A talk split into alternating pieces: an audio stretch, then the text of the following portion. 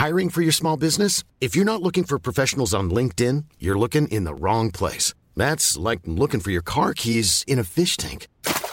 LinkedIn helps you hire professionals you can't find anywhere else, even those who aren't actively searching for a new job but might be open to the perfect role. In a given month, over 70% of LinkedIn users don't even visit other leading job sites. So start looking in the right place. With LinkedIn, you can hire professionals like a professional. Post your free job on linkedin.com slash people today. Millions of people have lost weight with personalized plans from Noom. Like Evan, who can't stand salads and still lost 50 pounds.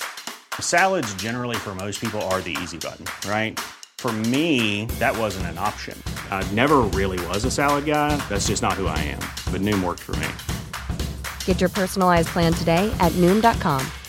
Real Noom user compensated to provide their story. In four weeks, the typical Noom user can expect to lose one to two pounds per week. Individual results may vary.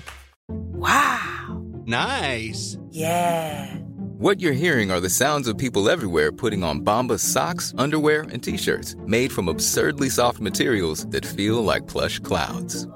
Yeah, that plush. And the best part? For every item you purchase, Bombas donates another to someone facing homelessness. Bombas. Big comfort for everyone. Go to bombas.com slash ACAST and use code ACAST for 20% off your first purchase. That's bombas.com slash ACAST. Code ACAST.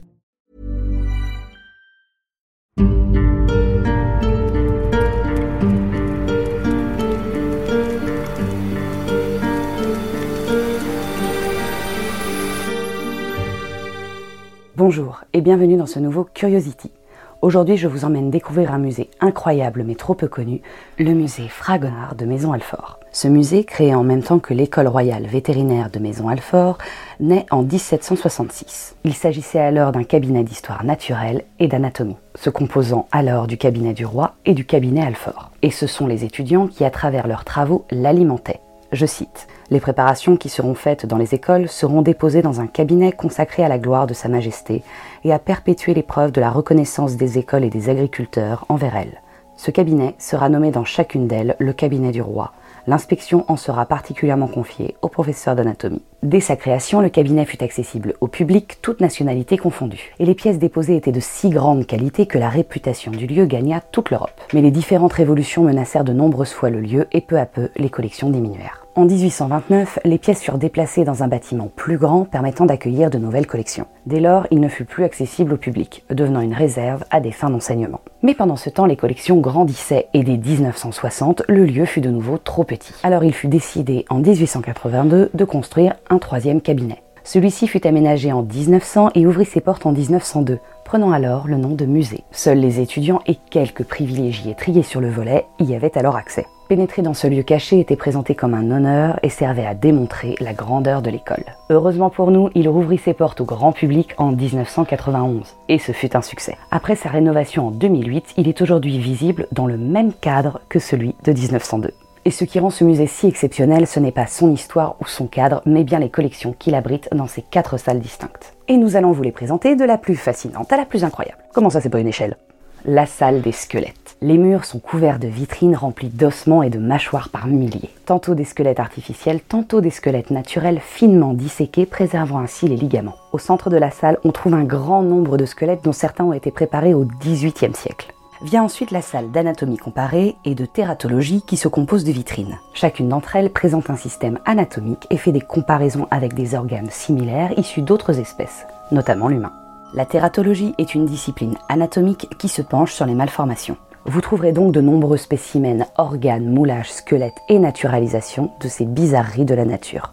Vous trouverez également la salle de pathologie. Ici, le musée vous présente des centaines de lésions que nous ne trouvons plus aujourd'hui. Et pour cause, elles témoignent des conditions de vie calamiteuses des animaux au 19e et 20e siècle. Ankylose articulaire impressionnante, crâne attaqué par les microbes, calculs rénaux aux dimensions spectaculaires font face à des moulages de lésions de la tuberculose. Quelques vitrines présentent aussi ce que l'on a longtemps appelé des monstres, étrangetés de la nature, mais ô combien formatrices pour les étudiants en médecine vétérinaire. Et enfin, vous poussez une lourde porte pour arriver dans le cabinet de curiosité d'Alfort. Cette salle regroupe les plus importants trésors de ce musée. Des pièces du XVIIIe siècle, résultat des travaux d'Honoré Fragonard, vestiges d'une science dépassée et révolue. Ce sont ces pièces qui ont conféré son succès au musée à travers toute l'Europe.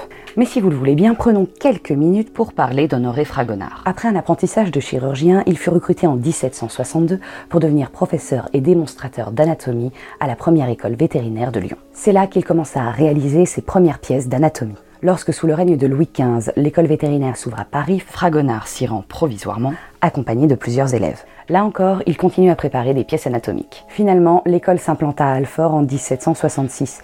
Il en devient alors le directeur et professeur d'anatomie. Ses créations furent exposées et sa notoriété grimpa en même temps que celle de l'école. Mais ses conflits avec Claude Bourgeonnat menèrent à son renvoi. Il continua ses dissections à domicile et en fit le commerce. Révolutionnaire actif, il fut donc nommé en 1794 membre de la commission temporaire des arts. Sa mission, inventorier les cabinets d'anatomie. À Alfort, il décrit 3033 pièces. Mais cette commission suscita l'intérêt de nombreuses personnalités scientifiques et en 1795, les collections furent pillées. Fragonard en fut très affecté et il se retira à l'école de santé de Paris où il mourut le 5 avril 1799 et ces pièces incroyables qu'il créait avec ses élèves portent aujourd'hui le nom d'écorché de Fragonard. Des momies animales et humaines aux entrailles et nombreux tissus apparents. On va se permettre de parler technique deux petites minutes parce que c'est très intéressant. La transformation se serait faite sur des modèles de petite taille comportant peu de graisse de façon à faciliter le processus d'embaumement. D'abord exsanguinés, les corps recevaient des injections de soins de mouton et de cire de pain.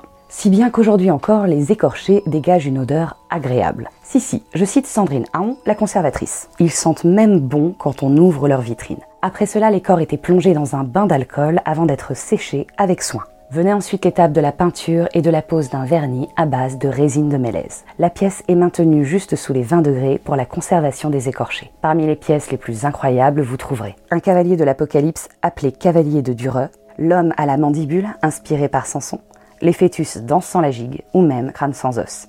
Bref, on a véritablement envie que vous alliez y faire un tour. Et comme ce Curiosity est terminé, on espère vraiment avoir attisé votre curiosité. Quant à nous, on va se dire à très vite pour une nouvelle curiosité.